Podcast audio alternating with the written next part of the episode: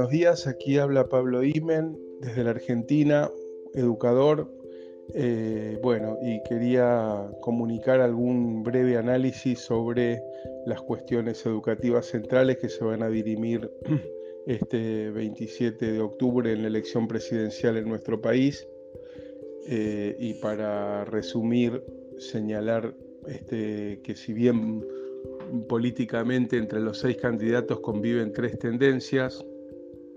una de carácter marcadamente neocolonial, neoliberal y neoconservadora que se expresa en las candidaturas de Mauricio Macri, Centurión y José Luis Espert, eh, otra de carácter, tendencia de carácter nacional popular que expresa el Frente Todos y encabezado por Alberto Fernández y Cristina Fernández de Kirchner,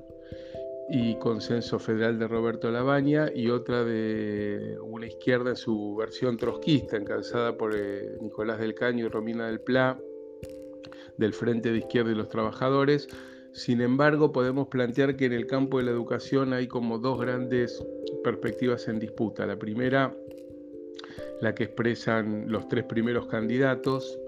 eh, Mauricio Macri eh, como jefe de gobierno de la ciudad de Buenos Aires a partir del 2007 y como presidente de la Nación, aplicó unas políticas públicas de una misma orientación y en los últimos cuatro años se pudieran resumir en tres o cuatro puntos los lineamientos centrales de, su proyecto educativo.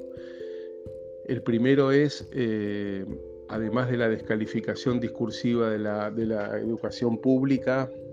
la mm, reducción sistemática del presupuesto afectado a educación, tanto porque eh, los números aprobados fueron siempre menores a la, inflación real ocurrida, como por la estrategia de la subejecución presupuestaria. Un segundo elemento ha sido la política de fragmentación, segmentación del sistema educativo, no solamente porque se redujeron los presupuestos, sino porque se desmantelaron los equipos técnicos del Ministerio Nacional y se le indicó a cada provincia que aplicara los programas sociales, por ejemplo, eh, o determinación de secundario o de otra, o de otra índole, eh, según el, el, dinero y la voluntad política que dispusieran. Un, tercer elemento es la, la privatización eh, del sistema educativo, tanto a través de, por ejemplo, acuerdos con Microsoft para el tema de informática y educación y computación, este, como terciarización de servicios o la introducción de las ONG en la prestación de propuestas educativas dentro del sistema público. Y un último elemento relevante es este, la orientación tecnocrática de la propuesta, de su, de su política,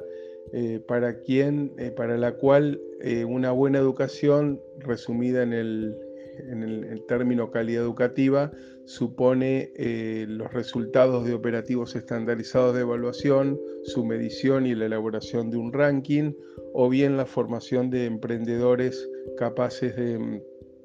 eh, de sobrevivir en un mundo salvaje e incierto. Eh, estas líneas de política general son compartidas tanto por el candidato Centurión, que fue conspicuo defensor de la dictadura militar y, candidato pro, este, contra el aborto, que es un tema sumamente debatido en Argentina, y José Luis Esper, candidato de inspiración ultra neoliberal que plantea bueno, la reducción total del gasto público y, el y, y, la privatización de todas las relaciones sociales y por supuesto educativas y pedagógicas. Frente a este modelo se plantan los otros tres candidatos, eh, por supuesto con matices importantes, pero eh, básicamente quien más posibilidades tiene de triunfar en esta elección, que es Alberto Fernández, y Cristina Fernández de Kirchner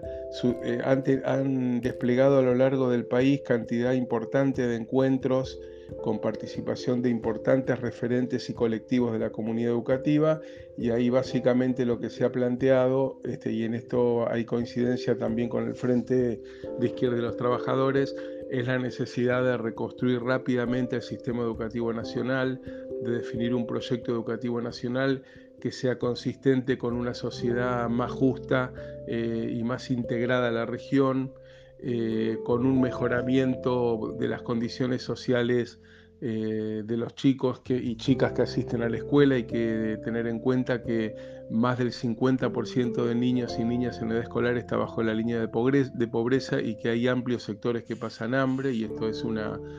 reivindicación de primer orden la recomposición del salario docente y la, eh, la, reinstalación de la paritaria nacional, que es un acuerdo entre el Estado y los gremios docentes para acordar no solo condiciones de trabajo, sino de enseñar y aprender. Eh, bueno, de manera que este, estos días este, se libra una batalla importante. El 27 de, octubre se cumplen eh, nueve años del fallecimiento del presidente Néstor Kirchner y el lunes 28 eh, se cumple el natalicio de Simón Rodríguez, 250 años. Esperemos que estas fechas tan significativas para la educación y la política de nuestra América sean este, un talismán, un talismán para que se termine esta barbarie neoliberal en todos los planos y particularmente en el educativo. Desde Buenos Aires les mando un gran abrazo, Pablo Imen.